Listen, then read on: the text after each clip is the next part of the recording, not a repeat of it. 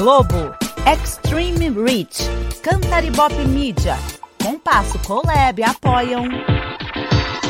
Nosso comerciante, por favor. AppCast, o podcast da App.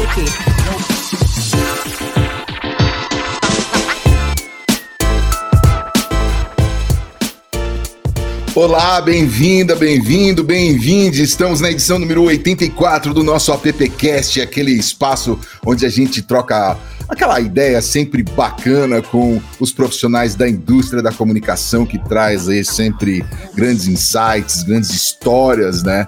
E que a cada final de podcast a gente tem uma aula. Tem 84 outros aí para você que está chegando agora para ouvir e só gente bacana, bem intencionada, com muita experiência, inclusive os que ainda não têm experiência, que são os alunos que passam por aqui também e sempre dão um show é, cada vez que participam. Normalmente a gente nomeia lá como carreiras, então é só procurar lá no seu agregador preferido, você vai encontrar ali pelo menos umas seis, sete edições. Vamos lá! Quero perguntar uma coisa para você: sua empresa mantém o radar ligado? Tá sempre ali atenta? Se é uma coisa certa no mundo dos negócios, é que qualquer empresa tem que conhecer muito bem o mercado em que atua, se quiser sobreviver e se destacar. Business Intelligence é um conjunto de práticas de coleta, monitoramento, organização e análise adotadas pelas empresas para orientar decisões estratégicas. É uma gestão baseada em dados. A tecnologia possibilita a obtenção de dados específicos de diferentes aspectos da empresa, mercado, produto, concorrentes e até mesmo fornecedores.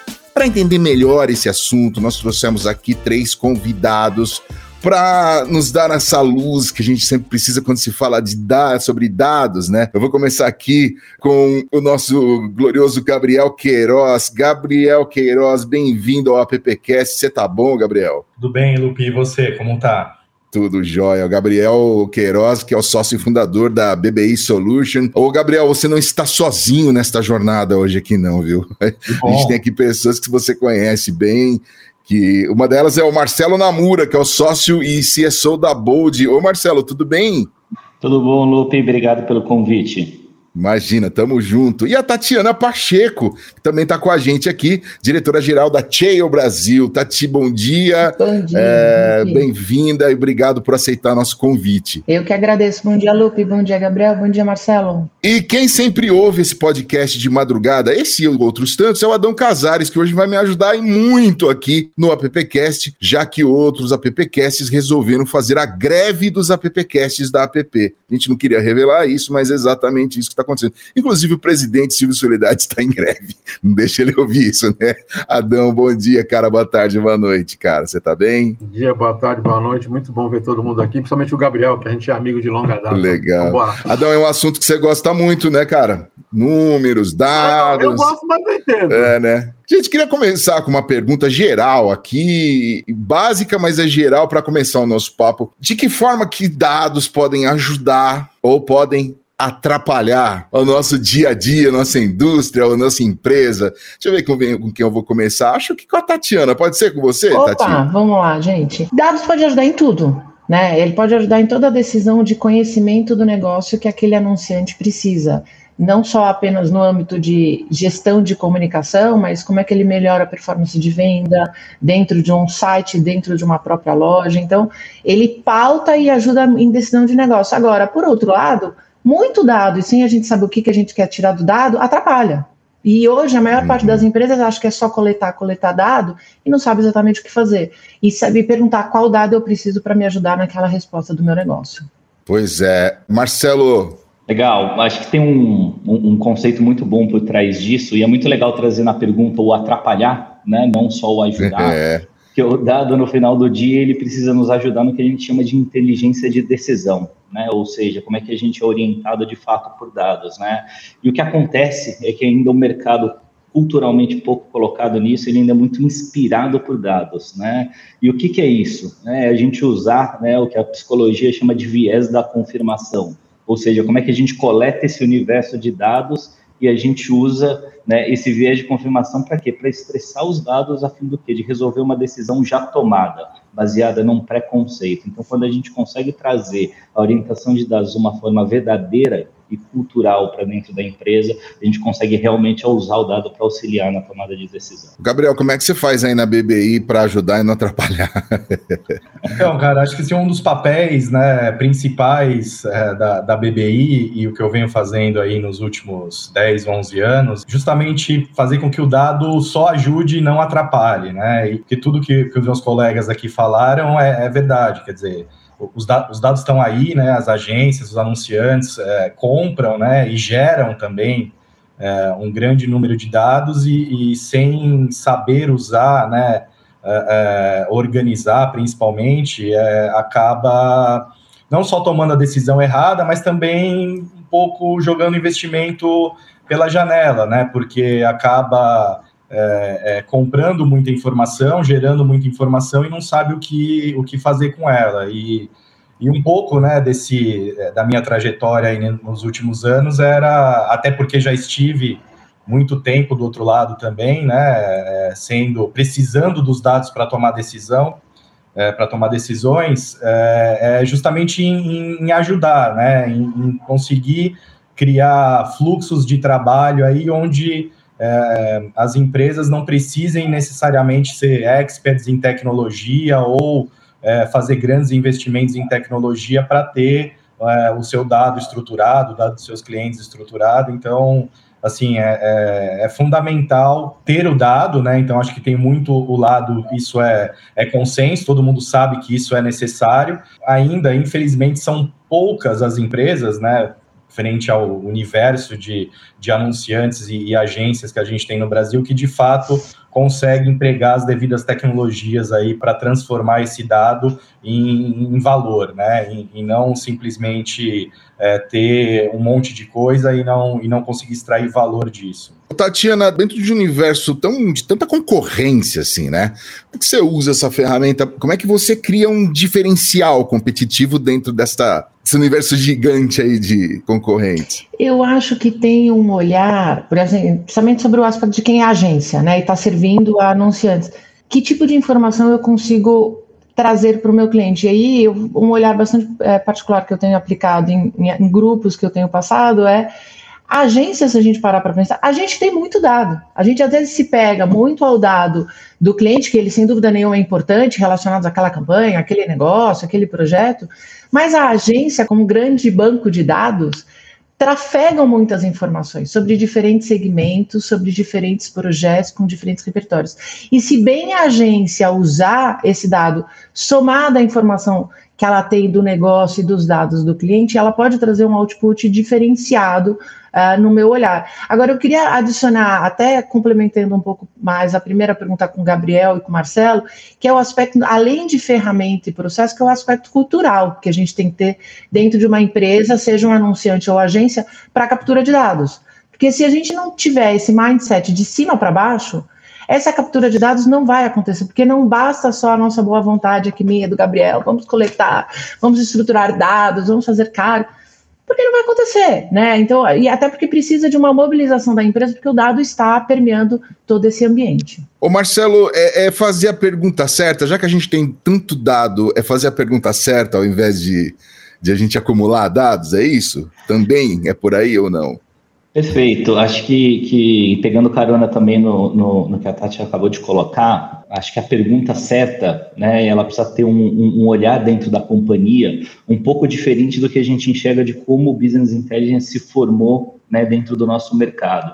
Que não é necessariamente como é que você cria uma área de Business Intelligence para te pautar na decisão, mas sim como que você usa uma área de dados de business intelligence para poder democratizar o dado e o acesso para todas as disciplinas que você tem dentro da empresa ou da agência, área de planejamento, área de criatividade, área de mídia, e assim por diante, para que os tomadores de decisão dentro dessas áreas sejam capazes né, de consumir e fazer as perguntas certas em cima desses dados para que eles tomem a melhor decisão. A partir do momento que você uh, unifica isso dentro de apenas uma área, você fica fraco na tomada de decisão e aí você não consegue ter um diferencial competitivo no mercado. Ô Adão Casares, chega aí. chega aí para nossa conversa. O Gabriel falou que existe muita informação e as pessoas não usam. Esse dia eu li uma frase bacana e vou começar a pergunta até com ele em respeito a Tati, porque a pergunta é um pouco irreverente. BI é como sexo na adolescência? Todo mundo fala sobre isso, ninguém entende como fazer, todo mundo pensa que os demais estão fazendo, então todos dizem que também estão fazendo e ninguém está fazendo nada, e é um discurso muito bom. Olha, o Adão, foi a, uma das melhores definições é, que eu já ouvi nos últimos tempos aí sobre BI. Sim, eu, eu acho que tem um, uma, uma questão, né? Eu sempre bato em, em, na questão da tecnologia, porque eu acho que é, é uma coisa super importante e que falta muito no nosso mercado, né? Então, assim, a, a, as agências e, e, os anunciantes, né? Ele, olhando, claro, a, a, no caso do anunciante, as áreas de marketing, né, de, de, propaganda, enfim, e a agência como um todo. Claro, tem um, um, viés de estratégia, as agências de criação, de planejamento, de uma série de coisas, né, que foram construídas ao longo do tempo e, e é a função, é o core business das agências e elas sobrevivem desse jeito e, e brilhantemente no que fazem, né. Só que de um tempo para cá entrou mais uma, uma questão no, no, no, core business das agências, né? Na minha visão obrigatória, quer dizer, tem que se tornar core business nas agências, o investimento em tecnologia.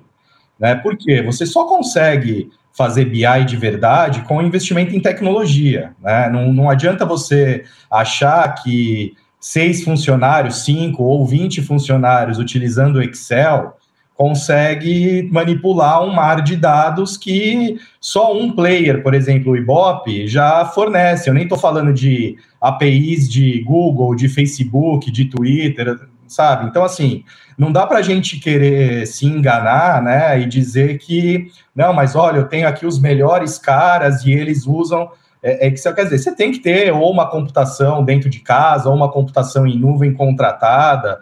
Você precisa de, de profissionais, né, que, que num primeiro momento são caras de bancos de dados, de desenvolvimento de dashboards, que não entendem né, nada, talvez, de propaganda num primeiro momento, e você vai ter que ensinar a mídia para esses caras, vai ter que né, ensinar algumas coisas para ele para ter uma sinergia entre, entre as áreas. Né? Não adianta é, o discurso, né, como você diz, todo mundo fala que faz, mas ninguém faz, assim, não, sem generalizar, mas é, claro, eu já vi é, empresas que falam, não, mas eu tenho um super BI e tal, e no final do dia são pessoas manipulando tabelas dinâmicas no Excel é, entregando relatórios que a máquina processa em segundos, demorando dias para serem feitos, né? E no final do dia, o grande prejudicado é a própria agência que poderia entregar um produto melhor, e não estou falando nem no aspecto de BI, poderia entregar uma estratégia de mídia melhor, uma performance de campanha melhor, e o cliente, no fundo, que né, tá na teoria pagando por isso e não, e não recebe, não tem talvez o melhor investimento, o melhor retorno daquele investimento. Então, assim, é, é, sem dúvida nenhuma, eu acho que tem essa necessidade de ter essa sinergia né, entre, quer dizer, é, o, o, lance que a Tati falou, né, do, e, e o Marcelo também, de, de, vir de cima, quer dizer, os empresários, eles têm que se conscientizar que apareceu uma nova linha de despesa, e essa linha é tecnologia, e não é o suporte do TI que o mouse quebrou, entendeu? É, é, é, uma, é uma linha de TI pesada, onde há um investimento em banco de dados, há um investimento é, é em tecnologias, em servidores, né? E assim, é, isso é necessário para você começar a ter alguma coisa para, vamos dizer, se orgulhar e dizer que faz realmente o, o BI de verdade. Essa é a minha, minha visão. Ah, vamos ouvir a Tati também e o Marcelo nessa. Não, eu concordo super com o que o Gabriel colocou. E eu acho que aí vem uma outra dificuldade. Então, eu acho que hoje a gente está assim, o, processo está tão doido e tão rápido que a gente tem um volume de dados assim absurdo. Mas eu, eu por exemplo, vim, aí eu acredito, o Gabriel também, assim, de uma escola, eu vim de uma escola de CRM, que entende o CRM não como um canal, como uma estratégia de negócio que você está olhando o, o cliente. É, então, você, a gente trata de dados, ou está habituado a trabalhar com dados desde lá de 20 anos atrás, e como é que você fazia isso, estruturava. Agora a dificuldade é, é muito dado e que cresce numa velocidade absurda num consumo absurdo. E se você não, como Gabriel e, Marcelo colocaram, estruturar adequadamente com o uso de tecnologia, não vai. Agora, eu acho, Gabriel, é, colocando aqui uma outra ótica como agência, eu acho sim que as agências principalmente as agências mais tradicionais de propaganda, tiveram uma dificuldade maior de fazer essa migração e acompanhar esse movimento junto com o anunciante, sim, porque não tinha uma cultura de dados. Né, e, de, de usar esse dado. Agora, a dificuldade maior, e, eu, e é algo que eu venho trabalhando dentro dos grupos, é como é que você. Porque eu, não adianta eu querer competir como agência de comunicação com um player, por exemplo, como a BBI Solutions, que tem um papel de consultor, de como é que ela estrutura, como é que ela te tira o melhor dado. Eu preciso trabalhar como agência em como é que eu junto com uma estruturação de dados adequadamente, uma inteligência, eu aporto com planejamento, criação e mídia. Porque aí a agência volta à essência dela, que é o output criativo. E não é o output criativo só sobre o aspecto de um, um, um, anúncio bonito, né? É sobre a base que deu esse anúncio. Por que, que ele faz mais sentido para um perfil A, B ou C? Então, eu acho que este olhar e essa forma da gente usar e a democratização que a gente também estava colocando aqui passa por isso. Marcelo. Perfeito, eu gosto muito de ouvir o, o, o que a Tati fala sobre o output, né, uh, que a gente tem na entrega como um player, né, como uma agência tem no mercado, porque quando a gente olha para esse viés, se a gente não beber né, de uma forma correta dos dados, a gente no final do dia não vai entregar, né? Vale a gente voltar um pouco nas origens, né, do que, que era o, o business intelligence dentro do nosso mercado, porque no final do dia ele era uma ponta do processo, né? Ele era quase que um extrato que comprovava uh, o resultado de um trabalho que você tinha feito. E quando você olha para isso, né? Se a gente olhar 10, 20 anos atrás do mercado, era muito isso, né? Era pegar o Google Analytics, as informações de mídia e virar uh, um comprovante para o cliente. E quando você deixa de olhar o dado na cadeia como um todo, no final do dia você não está usando aquela informação para tomar uma decisão. E aí, quando o Gabriel coloca a tecnologia como core né, dentro dessa disciplina, se a gente não tivesse remoto aqui, eu confesso que eu dava um abraço nele, porque é, é, é, muito legal ouvir isso, porque é, é, é, de verdade, assim, a gente não consegue manipular e trabalhar isso baseado apenas em planilha. Se a gente está trabalhando em planilha, a gente está trabalhando numa camada muito pequena do nosso dado, né, muito, muito, muito uh, uh, genérica que a gente está olhando o dado ali em cima, né? Tem uma coisa muito legal no mercado que é olhar até academicamente falando, a diferença do conceito entre business intelligence e data science, né? Que é como é que você olha efetivamente no business intelligence para dentro dos dados estruturados da sua companhia para tomar uma decisão baseada no seu negócio e como é que você olha no data science para o universo de dados que você tem no mundo, né, para que você consiga olhar a tendência de consumo para efetivamente, em cima dessa tendência, conseguir tomar né, uma decisão de comportamento do consumidor e ter um melhor, como a Tati disse, output do que você precisa fazer. Gente, eu queria perguntar para vocês, assim, eu aqui como, como um não sabedor das coisas. é, como, é, que, como é que a gente humaniza isso? Porque quando a gente fala sobre números, e aí tem. A, eu já vou misturar até, vou botar até o metaverso na história aqui, que é toda essa coisa, né? Número, Big Data e o Business Intelligence, que como o Marcelo uh, acabou de, de dar, de fazer aí, né, uma comparação e as diferenças de ambos, até a gente pode até se aprofundar nisso. Mas como é que a gente, como é que a gente humaniza isso para quem está numa outra ponta e chega aí pro Marcelo, pra Tati, pro Gabriel, e fala assim, então preciso de ajuda. E aí, de repente, ele começa a ouvir umas coisas que ele fala, ai, ai, ai. Deixa eu perguntar aqui pra Tati. Tati, como é que a gente humaniza isso? É, eu acho que a gente tem que tentar, pelo menos é, é a maneira como eu, a qual eu tenho trabalhado esses anos, a gente tentar ser menos técnico e, e, buscar uma discussão mais de negócio, porque não necessariamente eu vou ter um interlocutor do outro lado que ele tenha a visão técnica desse processo. Aí, uhum. Eu, por exemplo, eu aprendi, continuo aprendendo todo mundo aqui todo dia, mas eu venho necessariamente de uma área de negócios dentro de agência, e não de uma área técnica, mas por N motivos na vida eu tive que aprender e entender sobre como é que funciona. Então, a maneira pela qual eu consigo transpor isso é, vamos falar, vamos lá, o que, que você precisa? Me conta, ô Lupi, puta, a gente precisa aumentar o volume de a audiência dentro do nosso podcast aqui. Então, o que, que a gente precisa fazer? Ó, deixa eu te explicar. Pensa como é essa estruturação. Vamos pensar no Excel? Pensa no Excel, pensa nas abas do Excel, pensa que cada aba é um volume de dados que tem que estar lá estruturado adequadamente, com o nome, o CEP. Eu estou aqui fazendo o mais básico do trivial, tá? Mas, Nossa, mas isso é lindo. É, é. Então, assim, é para tentar facilitar para aquele outro interlocutor o que, que acontece nessa estruturação? Então, a gente está falando aqui de estruturação de dados, que ela é primordial, porque se eu não estruturar adequadamente, eu não vou pavimentar adequadamente, e aí eu não vou tirar a informação que eu preciso. Ah, e fica lindo todo mundo escutar isso, mas as pessoas precisam imaginar porque é muito intangível. Então, a maneira como uhum. eu tenho buscado trabalhar é tentar fazer esses paralelos e, acima de tudo, buscar assim, mais do que eu quero captar 50 milhões de dados. Qual a informação que a gente quer tirar e buscar como resposta para essa nossa necessidade, para aí sim eu estabelecer qual é o dado que eu preciso porque senão fico dado pelo dado. Gabriel, na hora de explicar assim, a... deixar fazer isso que a Tati acabou de falar.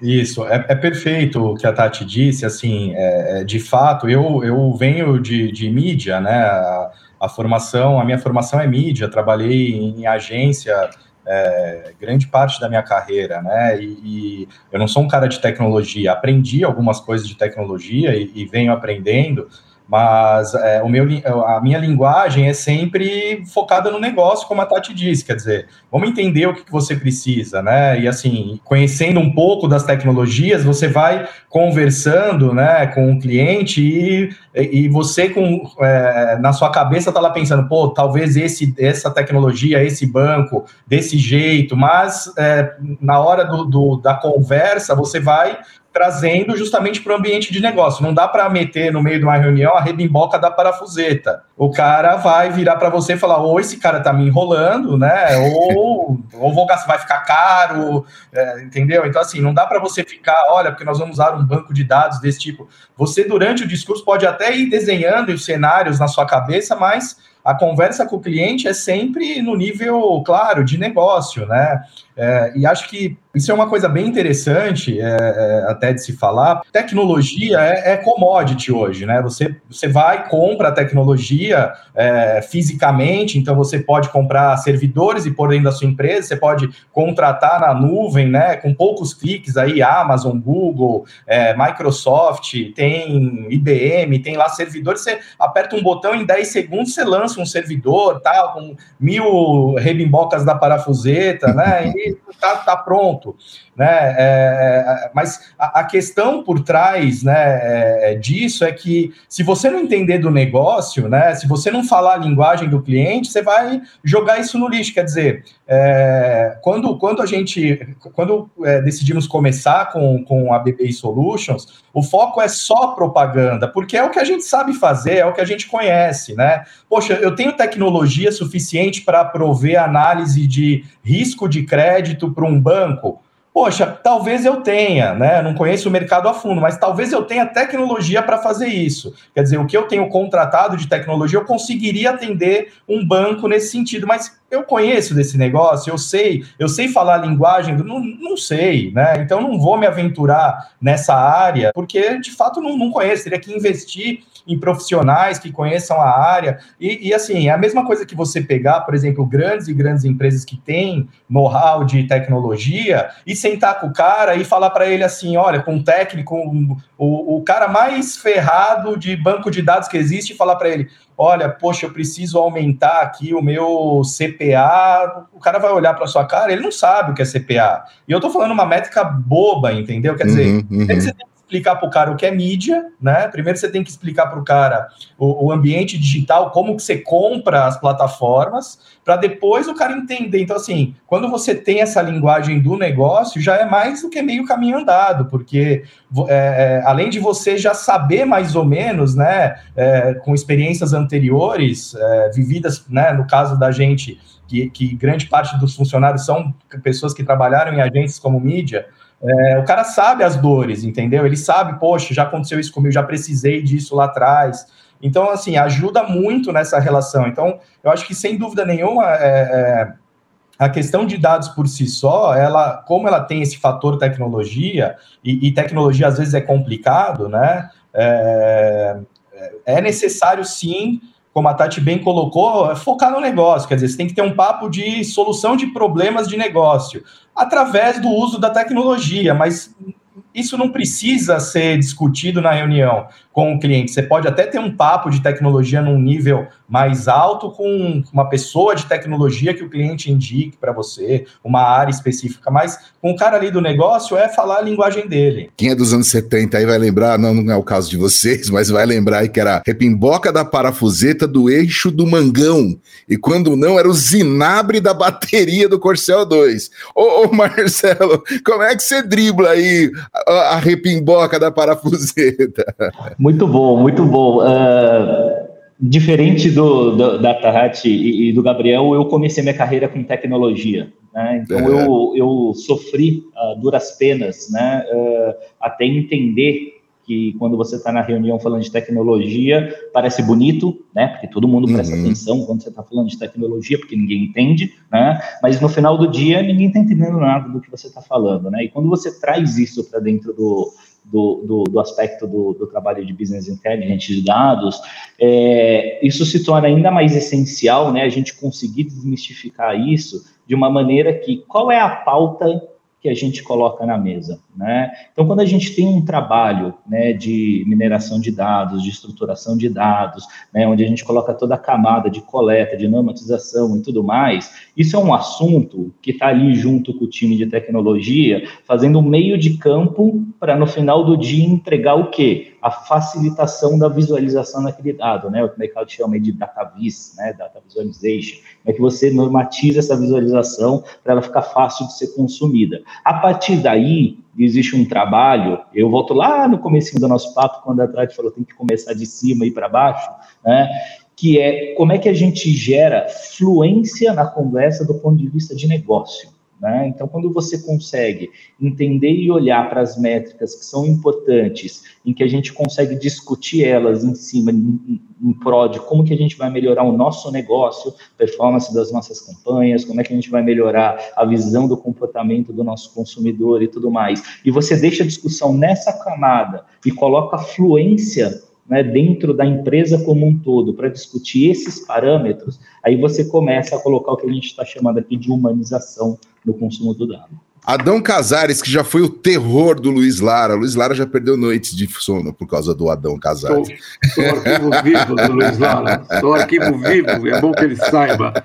Diga lá, Adão. Mudando um pouco de assunto, apesar de eu ter uma pergunta maldosa para a Rita, eu vou pular agora, quem sabe de... A Rita, da Tati, eu vou colocar outra. A gente estava vivendo aí um mundo gostoso, democracia, direitos humanos, o digital facilitando a vida de todo mundo, tal. Aí o liberalismo emperrou, o Trump começou a olhar o BI, usar o BI, o Putin usa o BI. O BI do mal vai vencer o BI do bem? Vou começar com o Marcelo. Ei, Marcelão. Olha o cara te coloca, né? pois é, pois é. Acho que, que a gente conversou muito aqui sobre democratizar o dado, né? E acho que como qualquer informação democratizada, quando você tem o acesso dela, né? o Gabriel falou de várias fontes de dados, citou ali o exemplo de como que a gente expande além de um Excel para olhar toda a construção de dado que a gente tem das redes sociais, influenciadores, né? E tudo que a gente tem e é inerente a quando você tem uma informação né, uh, uh, de forma pública e aberta, que ela vai ser usada para o bem e para o mal. Né? Uh, acho que é quase que impossível a gente controlar para que é o uso da informação, né? E sim como que a gente vai, vai usar ela. Não sei se vocês viram, mas uh, ontem o Elon Musk comprou lá quase 10% do Twitter, né? Uh, e ele fez o que? Ele manipulou o mercado durante a semana passada, falando mal do Twitter, que não dá liberdade de expressão, que talvez seja melhor criar uma nova rede social uh, mais livre para que as ações caíssem um pouco, e aí ele foi, comprou e as ações subiram 25%. Ou seja, você entende, né? Aqueles dados são públicos, eles voam e você consegue manipular ele. Né? Então, esse é, um, é um, um, uma discussão quase que a gente não consegue resolver. Agora, quando a gente olha para dentro uh, uh, do ecossistema das empresas, para as nossas plataformas, para as nossas propriedades, próprio CRM, que a Tati falou bastante aqui, de como ele é importante. Agora a gente conta né, com a própria Lei Geral de Proteção de Dados e tudo mais, para que a gente consiga o quê? Melhorar esse trabalho e consiga consumir os dados de uma maneira responsável. Acho que é isso. Marcelo falou, não, eu concordo em gênero aqui com o Marcelo, acho que é sobre isso. A gente Feliz ou infelizmente, um, nós vivemos dentro de um mundo que nós estamos aprendendo e estamos criando coisas incríveis e fantásticas, e nós temos aqueles que vão usar aquilo para o bem ou para o mal, e algumas coisas nós vamos conseguir controlar ou não. Eu acho que cabe a todos nós que trabalhamos nesse ambiente de dados, e sem dúvida nenhuma, nós estamos, estamos aqui num contexto de marketing, de negócio, né? Mas o dado tá é o que a gente falou, tá em tudo, né? Tá lá no pós-venda. E é, essa é uma outra dificuldade é, é, é tanta informação, às vezes, solta dentro de uma companhia. Então, às vezes, você tem um ambiente de website que é gerido por uma outra área da empresa, que não é a área de marketing e comunicação. E aí parece que é um outro ambiente, é outra empresa, né? Outro, então, é, esse ambiente que a gente aqui tem minimamente alguma gestão, fazer o uso devido com as boas práticas, para então a gente conseguir reverberar uma, uma, uma espiral positiva aí de como é que se usa adequadamente a informação. Cara, assim, eu, eu, concordo muito com o que todos disseram. Acho que, como tudo que envolve tecnologia, ela pode ser usada para o bem e, e para o mal, né? É, eu acho que você pode coletar dados é, que são é, legítimos, né, no sentido de, mesmo sem infringir lei, usar esses dados para uma, uma coisa ruim ou para uma coisa boa. E, e tem a, a questão também de você também coletar dados, né, de maneira ilegal, né? Quem se lembra lá do escândalo da Cambridge Analytica e Facebook e tal, que, que, coletava dados através de um app, né, que, que muito, muito mais do que era, era preciso ou, ou tinha consentimento do usuário, né, para e usava e vendia esses apps, se não me engano, para campanhas políticas, eu não, não me recordo é, é, é, bem, e, e, fez com que o Facebook, inclusive, revisse, é, revisitasse toda a, a, questão de parceiros, né, de, de apps parceiros que tinham é, é, dentro dele, né, inclusive afetando até o meu negócio, quer dizer, eu tive que provar para o Google, para o Facebook, que eu usava aqueles dados para atender os meus clientes, né? Porque no fundo, no fundo, a gente se conecta a essas plataformas através de apps, né? Seja o app que você quer um jogo, ou um app quiz, ou um app que só recolhe dados, é um app para essa plataforma, né? E tinha que provar lá para o cara como que você usava, quer dizer, passou por uma grande revisão. E existe sim essas pessoas mal intencionadas, né? E, uma coisa importante também que dificulta muito esse processo é, pelo usuário até é a questão das políticas de privacidade, né? Que ninguém lê, todo mundo está lá é, acelerado para dar o ok e usar aquele serviço novo, aquela coisa nova. Então as pessoas não, às vezes não, não sabem que determinados dados que às vezes ele não quer compartilhar estão sendo, são, estão sendo compartilhados ali, né? E às vezes as pessoas ficam bravas por conta disso, mas no fundo, no fundo, elas aceitaram aquilo, né? Então, assim, ah, mas é, vou dar um exemplo bobo aqui, mas assim, poxa, mas o meu Gmail, eu não gosto do Gmail porque tem propaganda. É, meu, os caras sabem tudo da minha vida, porque eu tava um dia querendo comprar, alugar roupa para um casamento, me aparece lá banners de roupa, assim, nossa, mas como isso é possível? Pô, cara, o cara tá te dando um serviço de graça, tá lá escrito nas políticas de privacidade, assim, é o que você tá dando em troca. E é muito valioso, né? E é, assim, extremamente valioso, porque ele faz essas empresas, dei o exemplo do Google, existem outras dezenas ou centenas que fazem muito e muito dinheiro com seus dados, né? Então, assim, é, é, é uma questão de que tem um, um lado muito... É, é nesse aspecto é, muito próximo do que pode, do que não pode, né? E acho que, que o Brasil né, demorou um tempo, mas agora parece né, que, que a questão da lei geral de proteção de dados aí era, era um ponto, né? É, é um ponto importantíssimo aí que estava faltando para a gente, seguindo os padrões né, da, da Europa, que é super rígido com relação a isso acho que é isso, assim, tem a, é, essa questão de que a gente vai ter que conviver, né, com pessoas que vão usar bem o dado e usar para o mal, não tem dúvida. Eu posso dar um testemunho aqui para vocês. Eu, eu, eu tô aqui na mão, inclusive, com manual. Para quem está ouvindo, a gente é um. É um é quase uma foto 3x4. Eu ganhei um, um smartwatch, né? Watch da, mas desse simplão, não é da Apple tal. E ontem fui instalar as coisas e acabei baixando um app. Então você coloca ali no QR Code, no manual, que não dá muito para você entender o que é, você coloca um QR Code, vai para a Apple Store, aparecem ali, as únicas coisas que tem nesse app são as línguas para você baixar o app. A hora que você baixa, ele já começa a te pedir um monte de dados, ou seja, pedir para você compartilhar os dados é, deslocalização, as coisas que estão, muitas das coisas que estão no seu celular, né? Isso é nada mais é também do que uma coleta de dados aí, né, gente? De um, de um presente que você ganhou, você precisa instalar, precisa fazer ele funcionar, e, você e de repente você tá sem ali. pensar. Pois é, né? Então, mas esse, esse momento, desculpa, Lupe, te interromper, mas assim, tá, isso está Não, muito conectado ao que o Gabriel está falando de, da Lei Geral de Proteção de Dados que vem aí. Então, as empresas estão atrasadas, estão desesperadas Uhum. e sabem que já não podem ficar coletando sem ter alguma anuência. Então, sai fazendo. Coloca aí, manda baixar, põe um monte de caixinha com clique de opt-in, porque aí eu estou atendendo a lei e não está pensando sobre esse design de experiência do consumidor. Aceitando por também estar dando uma anuência, porque você está no momento aí, acabou de receber, eu quero baixar, quero usar meu celular, etc e tal. Você sai clicando sem ter muita consciência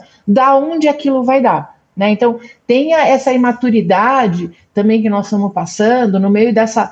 Então, o, o, o, o caso ela estava colocando, né? Puta, todo mundo fala, todo mundo diz que faz, mas será que faz muito bem assim?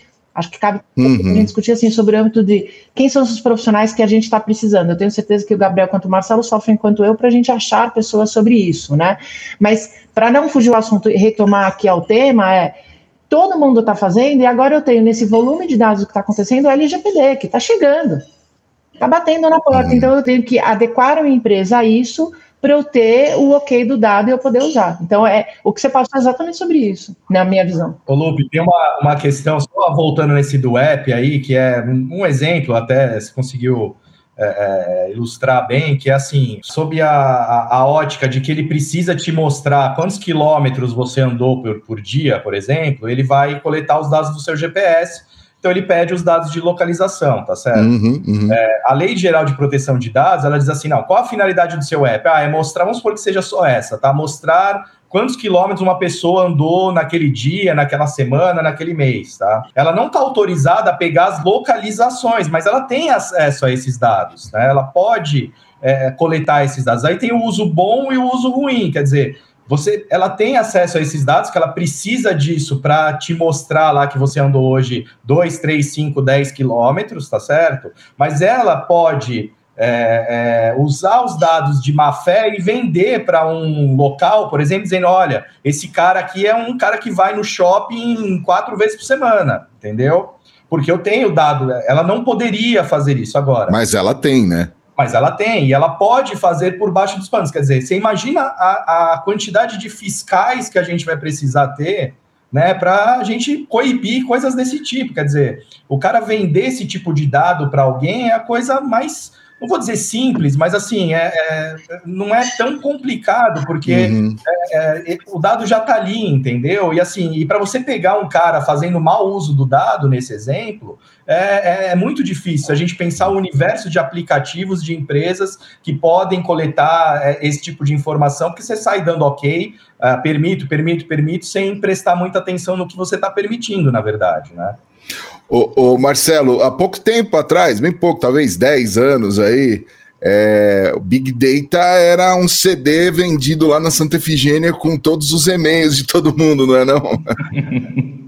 É muito bom, né, esse conceito, porque eh, quando a gente olha para Big Data e a gente fala, ah, é a planilha de Excel, né, com X milhões de CPFs que você comprava na Santa Efigênia, né, Ah, mas a verdade é que você consegue muito mais que isso hoje, né, quando a Ah, gente sim, olha todos os dados que as plataformas geram, eles são inúmeros e quando a gente olha, a gente discutiu um pouco sobre o conceito lá de Business Intelligence e Data Science, que é como é que você olha, mas por trás disso, existe uma camada que é como é que você trabalha com milhares de dados, como é que você normatiza todos esses dados para você conseguir extrair dali aquela pergunta correta que você fez. E se você não tiver o Big Data por trás, né, conseguindo colher esses dados não estruturados, né, e entregar no final do dia a resposta que a gente precisa, e a partir daí o Big Data nos permite passar pelo quê? Que o Gabriel sabe muito bem, que é a análise preditiva, para que a gente consiga olhar a tomada de decisão futura, né, baseado no nosso negócio, que a gente consiga aplicar machine learning para que a gente faça o quê? Setup de tecnologia para ajudar a ler aquele volume de dados de uma maneira enorme e conseguir no final do dia nos entregar a melhor decisão. Mas tem um ponto que eu queria colocar e voltar só um passinho atrás na nossa discussão aqui sobre a privacidade do dado, porque tem um ponto que acho que é bem importante a gente olhar, que é a discussão sobre a, a liberdade ou não né, que as pessoas têm dentro das plataformas e o que isso gera no final do dia de dados para a gente poder consumir, né, seja para o bem e para o mal, né. Quando a gente olha o começo da internet, a internet tinha, né, aquele caminho de nos levar a uma liberdade descentralizando a informação, ou seja, você entrava e consumia no site do A, do B, do C, do D, né, diferentes informações que cada um colocava online, seja uma pessoa, uma companhia, né, e tudo mais. E a gente passou por um momento de vida hoje que a gente tem o que é, é, o consumo da informação muito centralizado dentro de grandes plataformas, né? Então as pessoas estão gastando muitas horas dentro do Facebook, dentro do Twitter, dentro do TikTok, dentro do Gmail, né? Dentro de grandes plataformas. E essas plataformas elas estão enraizadas aonde? Dentro de big techs né, estão dentro das grandes companhias. Então, acho que existe um papel, né, quando a gente olha regulamentação e mercado, da gente também conseguir olhar como é que essas grandes empresas atuam de uma maneira que a gente consiga é, normatizar o uso dos dados. Então, o Gabriel falou, pô, depois que aconteceu o negócio de Cambridge, até a minha empresa aqui foi verificada lá pela uhum. meta uhum. para entender se eu estou usando o dado de uma forma coerente ou não. Isso precisa acontecer, senão a gente não vai né, uh, uh, senão a gente vai doar muito dado, dar muito dado para o uso ruim dele. O Gabriel, aí entra a questão também das ferramentas de business intelligence, né, para trabalhar aí para para o bem também, né? É, eu acho que o, o, Marcelo colocou um ponto legal aí da, da dos passos, né? Falou do, dos modelos preditivos, né? E, e, assim, eu acho que existe um, um processo, né? Eu gosto muito de, de, analogias, eu gosto de explicar as coisas com analogias, né? E, e assim, é, para você virar um piloto de Fórmula 1, você precisa começar no kart, aí você vai correr de alguma forma, Fórmula 3, Fórmula 2. Aí, se você tiver muito talento, você vai virar lá um piloto de Fórmula 1 tal, né? E dinheiro também hoje em dia. Mas, é, o importante, na verdade, assim, ah, pô, eu quero um BI, eu preciso. Eu acho que a primeira coisa que as, as empresas devem pensar, né, é assim, mas peraí, eu consigo ao menos, né, hoje, com as tecnologias que eu tenho, fazer um tracking do meu passado numa velocidade em que eu possa agir para mudar o, o, futuro próximo, né? Então, quer dizer, eu tenho hoje é, grupos de, de é, eu tenho conjuntos de tecnologia que me permitem eu extrair um dado de várias plataformas, por exemplo, uma campanha de mídia digital. Poxa, eu consigo de fato olhar para o meu passado, né? E, e, conseguir extrair a informação de forma estruturada, organizada, é, e, e ter capacidade de analisar esse passado né,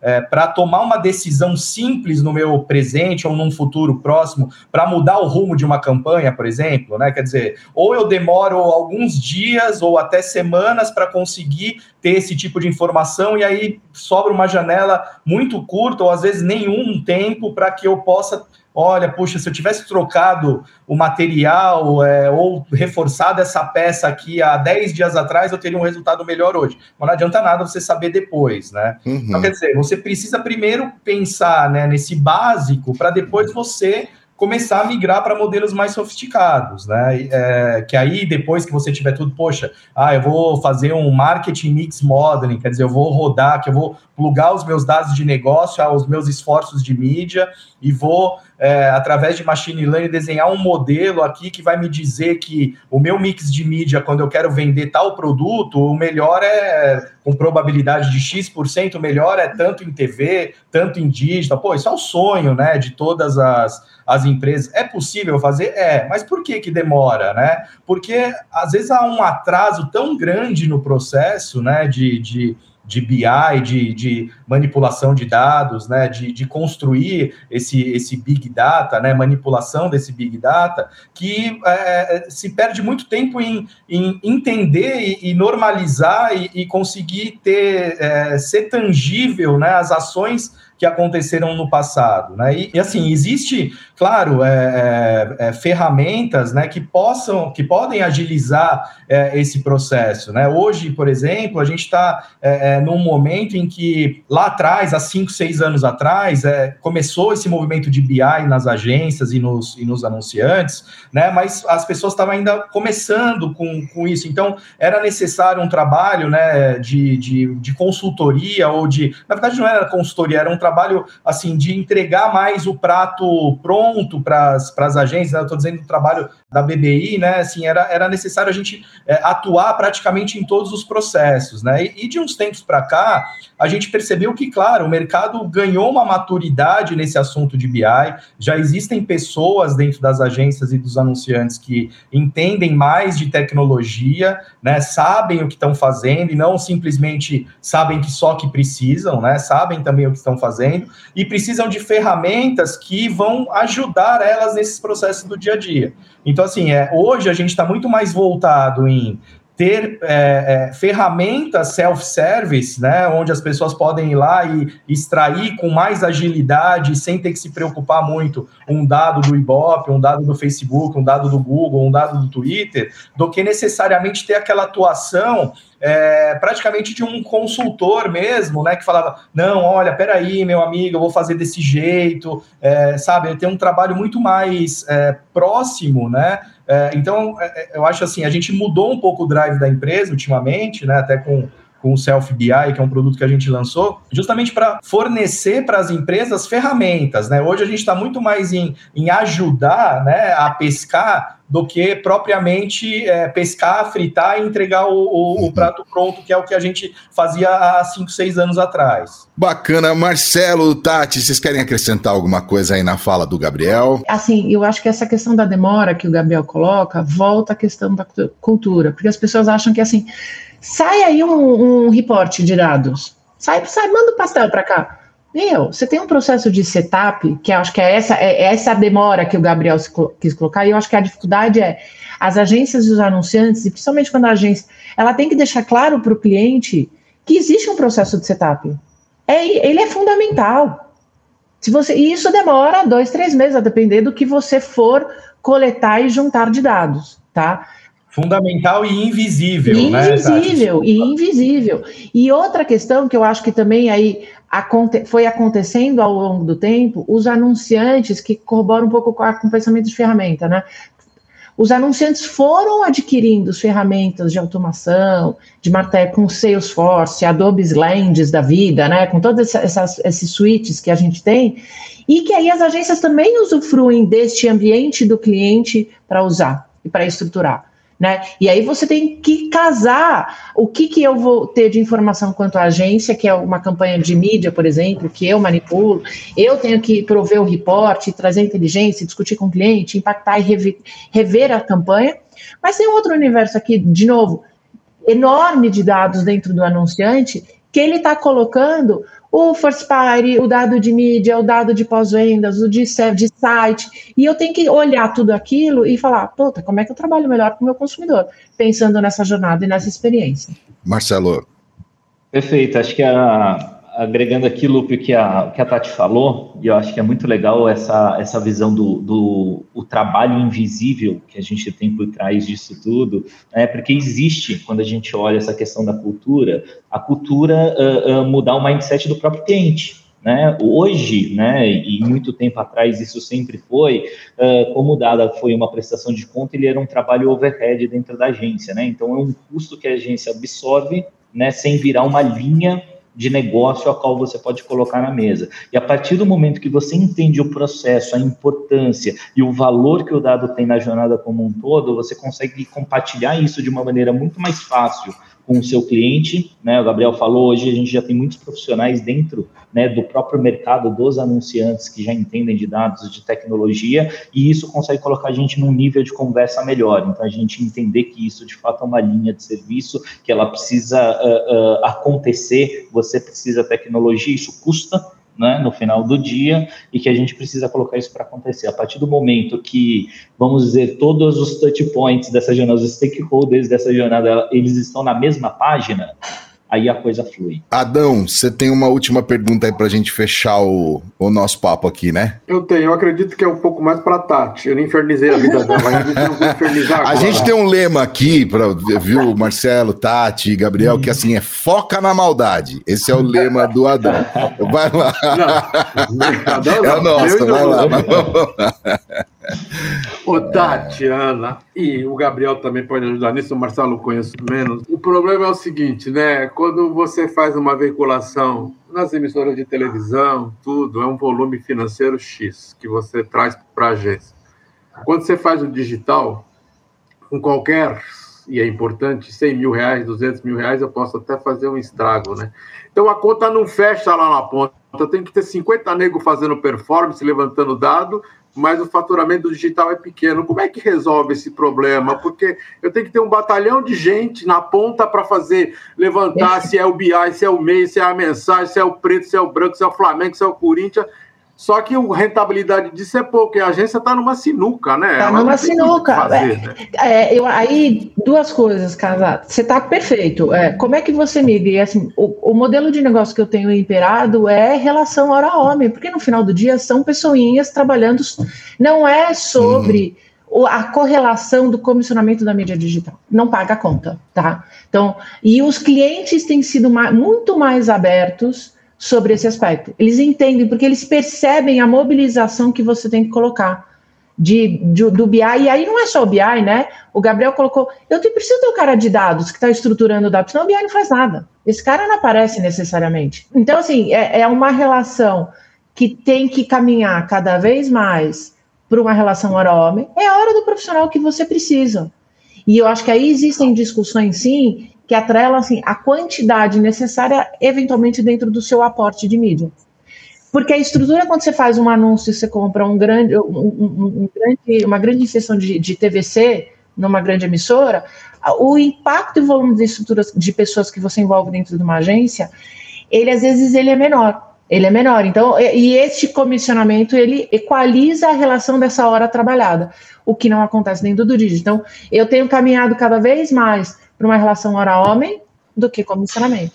Gabriel, Marcelo, quem quer complementar aí?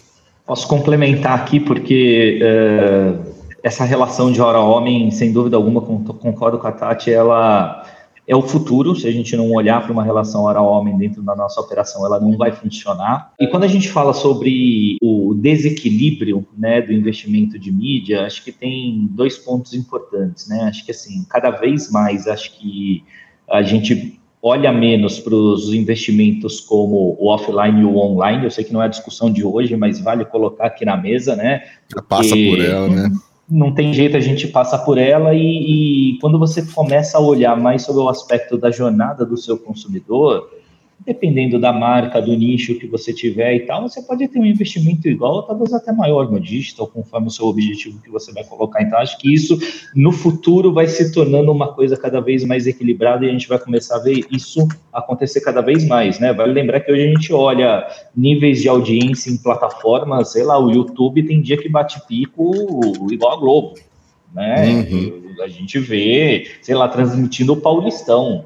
Pois né? é. Um, um, outro caminho, né? E as, e as marcas patrocinando, né? Então a gente vê um outro caminho acontecendo, né? É, diferente. E aí acho que existe também uma outra relação muito interessante nessa, nessa uh, uh, uh, parceria, que é o quanto os veículos conseguem nos prover de dados. Também. Porque são muitos. Né? Quando você senta com o próprio Google, o Facebook, com, com a Globo, com não importa com quem, com a própria rádio, o que eles têm de dados, é um volume enorme, né? Então, a partir do momento que você também coloca nessa relação, né, um trade-off de como é que você usa melhor os dados dos veículos para que a gente consiga também entender melhor comportamento, isso nos ajuda também a tomar decisão né, que coloca até numa perspectiva de importância o próprio veículo, né? Se a gente pegar o relatório do Media Dados, que saiu agora em outubro, né, referente a 2020, né, ele coloca uma coisa muito legal que assim, é o crescimento da TV né, uh, uh, no ano de 2020, principalmente quando a gente pega esporte, entretenimento e tudo mais, e o motivo do crescimento desses, desses uh, segmentos dentro da TV estão pautados o quê? Pelo buzz que acontece no digital. Né? Então, quando você pega e você vê o grande a UE que acontece nos últimos anos em relação ao Big Brother, ele tem muita relação com o quê? Com o tamanho do barulho que o Big Brother faz no digital. E isso faz com que a audiência do programa cresça. A partir do momento que a gente olha essa relação, ela é muito forte, né, uh, uh, você começa a ver o crescimento e a importância de todos os caminhos que você olha na jornada para construir uma relação cada vez mais equilibrada. Ou seja, depende do que é dito lá no Big Brother, deixa o Big Data doidinho, doidinho. Né? Gente, queria muito agradecer vocês viu? e alertar, cuidado, não irritem o Elon Musk, porque ele podem querer comprar a firma dos seis. Eu não sei se isso é bom ou se é ruim, mas né, depende, né, gente? É... Tatiana Pacheco, da Tchê Brasil, é, diretora-geral, obrigado, viu, Tati, pelo bate-papo, pela paciência e por, por toda a tua expertise aí para você compartilhar com a gente. Obrigada tá? a todos, gente. Bom dia. Marcelo Namura, da Bold, ele que é o sócio fundador e CSO. Marcelo, obrigado, viu, cara? Obrigado, Lupe. Eu que agradeço. Conversa ótima. Gabriel Queiroz, da BBI Solution, que é o sócio e fundador da BBI Solution, também veio aqui junto com o Marcelo e também é, com generosidade de vocês compartilhou tanta informação bacana com a gente. Obrigado, viu, Gabriel? Obrigado, Lupe, Adão, agradeço muito. Foi, foi um prazer estar aqui, conhecer o Marcelo, a Tati, que eu confesso não conhecia. É, mas, pô, muito, muito legal mesmo o papo, agradeço a, a, oportunidade. Ô, Casares, Adãozinho, acho que a gente passou dessa vez, não sei, agora a gente vai saber lá com a diretoria, né? Não, não sei, Lupe, como disse o Marcelo, o BI é silencioso. É isso, exato. Ah, fechou, não temos mais nada para falar. A gente pode estar tá saindo daqui e tá é, é. Quero agradecer a Tati, que eu também não conhecia, muito bom, ao Marcelo. E, Gabriel, eu queria te falar que na semana passada a gente entrevistou aqui o executivo da PPM, que é a PP de Portugal, é. falando assim. É, foi. Se você quiser criar proximidade, e seria o nosso elemento infiltrado tá lá, porque eu te Pode conheço. Deixar. Mas eu vou, te, eu vou pedir pro Lupe, se o Lupe tiver teu e-mail, me manda, eu te mando o appcast que a gente fez com o executivo daí da legal, PP de legal, Portugal, bom, que a gente está firmando relação. Sim, era bom estar junto. Foi a edição passada, número 84. Gente, um beijo para todos aí. É, quero agradecer também a Eugênia e a Andréia, né? Elas que estavam aqui no bastidor, acompanhando toda a gravação. Meninas, se peguem leve aí com a Tati, com o Marcelo e com o Gabriel também, tá bom? gente. Valeu, obrigada, gente. Valeu, Obrigado. gente. Até a próxima. Valeu. Valeu. AppCast, o podcast da App. Acesse appbrasil.org.br.